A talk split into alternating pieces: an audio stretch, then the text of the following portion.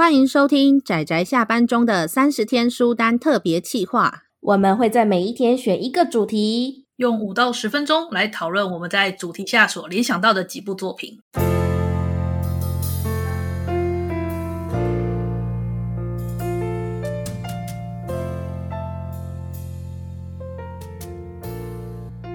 各位听友，大家好，今天是三十天书单的第十九天，我是布姑，我是阿直。我是大酸梅。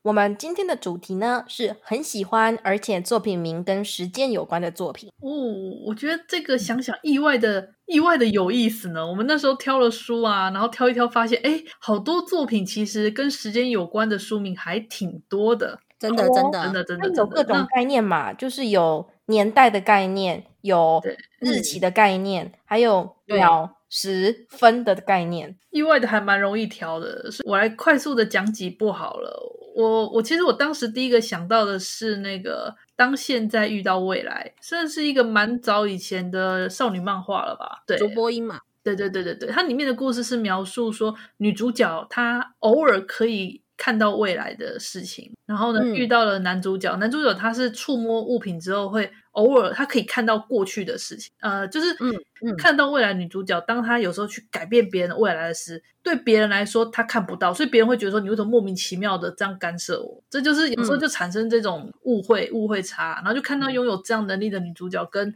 看得到过去的男主角他们之间的这样的故事，然后还有其他人的故事，我觉得算是一个呃，我觉得算不错。蛮有意思的少女漫画，而、啊、我个人看的是蛮蛮开心的。我看到阿紫写这个的时候，觉得还蛮讶异的，因为我我不觉得你会看过竹波音诶，虽然我还蛮喜欢他的。啊、是吗？我觉得阿紫会啊。你会觉得我就哦，因为我跟少女漫画离得很远的关系吗？而且这部是属于竹波音比较早期的作品，是然后他的蛮早期的漫画也是那种比较不成熟，然后有一些令人难以吐槽的定式的模板，就是说它有优点，但是那些模板也相当明显。它是后来有。比要独特的几部作品，像《企鹅企鹅革命》吗？我觉得那是最好看的。企鹅对，所以其实这部当现在遇到未来的话，我是算喜欢，但我没有说到让人怎么讲特别出色吧。我是觉得一是它设定蛮有趣的，二是它的它的。故事氛围还不错，但是就像布姑说，他其实还蛮多槽点，因为他那时候还没有完全的成熟。然后他真的成熟的作品其实是《企鹅革命》，可是他现在令人难过，就是他的作品现在出来的有点就是维持老步调，没有没有什么。改变这样子，啊、我对我对这个作者评价是这样。哈，我之后原本又想到了第二部作品，叫做霍心的五月雨，哈哈，然后就被吐槽说，因为这部这部其实就是水上物质老师的那部啦，那个霍心公主与蜥蜴骑士的原名之意，就叫做霍心的五月雨。这就是台湾翻译的锅。对啊，可是就水上老师的作品不用讲了嘛，超好看的，去看呐、啊，好喜欢哦。为什么没有代理玩？讨厌。好，所以这个不算。我讲另外一部比较认真的《二十世纪少年》。哎呦，耶！老师，空泽大神。大大大大 大大，我好想他哦！但真的出现了不少大大呢，真的、啊、真的呢。你看《二十世纪少年》这部不用特别讲吧？普泽老师的作品除了《Monster》之外，最有名的就是《二十世纪少年》啊。虽然他其他各式各样还是很好看的、啊。我我真的觉得《二十世纪少年》大家有机会去看，虽然是青年漫画，然后会让你有点搞不清楚它的剧情到底是想要怎样发展下去，但是很精彩，真的很精彩。嗯。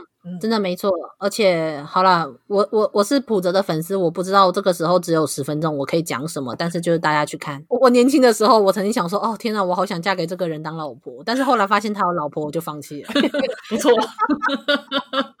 好，下一位。对，我跟你说，因为其实跟时间有关的作品，就是你。我那时候乍看的时候，我其实想不到，但是后来发现其实莫名的多。那我后来想到的第一部作品就是星野之轩的《二零零一夜物语》，这是一部科幻的短篇集，而且非常非常非常的精彩跟好看。我觉得这一部短篇集，我觉得阿直会喜欢，但是因为一直都目前找不太到真的，他在网络上的二二手版也超可怕。但是我觉得喜欢科幻作品的人。基本上都要看看这部作品。我觉得这应该算是野之轩最有名的、最有名的作品了吧？二零零，嗯，应该是是哈。对，虽然说没有啦，那个什么东方教授，东方异闻录，哦、对对对嗯，也蛮有名的。我觉得星野之轩这个人的价值观实在是有时候让我觉得有点诟病，但是因为在《二零零一夜物语》中没有那么的明显，而且我觉得《二零零一夜物语》真的很好看，所以又感人又好看，或者是啊，反正科幻的经典。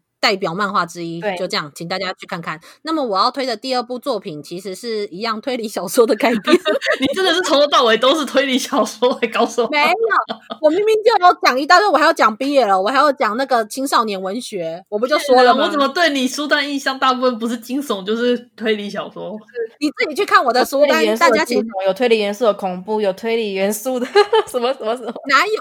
哎呀，又不是每一个东西都有推理。好了，不管了，不要管这两个王八蛋。好了，那我讲一下这一部，其实是有一个我很喜欢的日本推理小说家叫做西泽保彦，他写的《就解体朱茵》这部小说中的几个短篇挑出来画成漫画，所以我觉得是大家入门西泽保彦这一个人蛮适合的一个作品吧，因为画成漫画。西泽保彦这一个作品其实蛮电波的，因为《解体朱茵》就是在讲分尸的几种理由，就是里面各式各样的分尸案，然后为什么要分尸，分尸了有什么后果。总之，我非常喜欢西泽保彦，他的故事很棒。就这样，结论，哦，我喜欢西泽保彦，我喜欢他的电波。好，那我们就来到了作品也很多的布谷，有为了对得起 大三美的这个连环连珠炮吗的语速，我决定要简短我的介绍。不会啦，你你你推的那几部我都很喜欢，我要跟着推。对，我也想，我就是想要跟布谷一起联名推荐。我也是，因为布谷挑这几部我都很喜欢，超喜欢，好，全部都很值得看。那我们就先从那个二二叉叉开始好了。大酸梅，清水玲子，对，这是清水玲子的作品。前面我们可能有提过她的另外一部。长篇最高机密，但二二叉叉它是短篇，而且它距今已经大概有快三十年了吧，超经典。大家如果还有机会看到二二叉叉，给他买下来，他可以叫价到非常惊人的天价。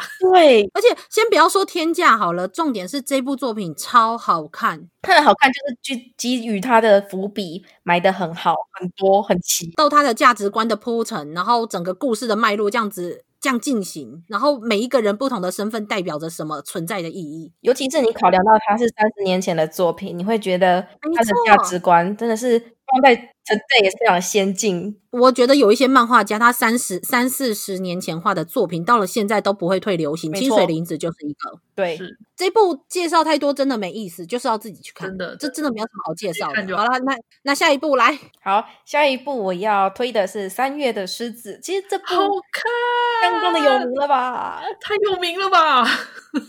那当然，时间的问题当然就是三月嘛。但其实它是虽然看名字不太明显，但它其实是在讲一部降旗的漫画。没错，当然，虽然说是讲将棋的漫画，那、嗯、你也知道于海野千花的风格，基本上就是家庭暖心、成长、恋爱。真的，嗯，真的超好看，喜欢于海野老师。哎真的觉得三月狮子真的是，我真的常看到看到那种内心就会悸动，然后就眼泪就掉下来。我喜欢他胜过那个蜂蜜幸运草，原因就是他的家族外文喜欢。那那再来第三个我要推的，你知道，今天就是我推 BL 的时候，我要推的是昨日的美食，好看，欸、喜欢，哦、有那个日剧化了，而且它是相当成功的日剧化吧。它的讨论度有因此而提高。昨日的美食，它是吉永史吧？对不对？对，没错。吉永史的那个，他是讲一对呃律师跟一个理发师同居的情侣的故事，就是他，然后律师每天都要赶回家做晚餐。他的开头就是问问大家说：“你还记得你昨天晚上吃了什么吗？”哎，真的。会有时候会想不起来耶，就是你忙的每一天，然后有时候你忙着手上的事情，你有很多事情去考虑，你真的是会忘记你昨天晚上吃了什么。可是其实每一餐都很重要呢。我好喜欢，我其实很喜欢这一部，它就是它它是有点类似呃料理，就是教你做一点简单的家庭料理，然后然后可是就是两个人之间的互动，然后就聊聊生活，然后呃，我觉得很很生活感很棒。就是它真的很有生活感，我就很喜欢。然后浪漫的地方也很浪漫。然后它的料理呀、啊，它其实是属于美。之前阿紫有提过美，嗯，日本的美食漫画，严格来讲可以分成品味美食跟料理漫画两种。它属于比较偏料理类的。那它的做它的料理也是比较日系的料理，基本上都是日系的小菜居多啦。我自己看是这么觉得，就家常菜啊。嗯嗯嗯，所以这点很特别哦，不是什么色香味俱全的那种大菜，而是如何。用便宜的菜，然后简便的料理手法，然后料理出色香味俱全的东西，这也是很特别的一个点。大家以后我们有机会再说。总之，这三个这三部作品我都非常的推荐。那我们今天的节目就到这里告一段落，大家记得明天再收听我们的节目哦。拜拜，拜拜啦，大家拜拜。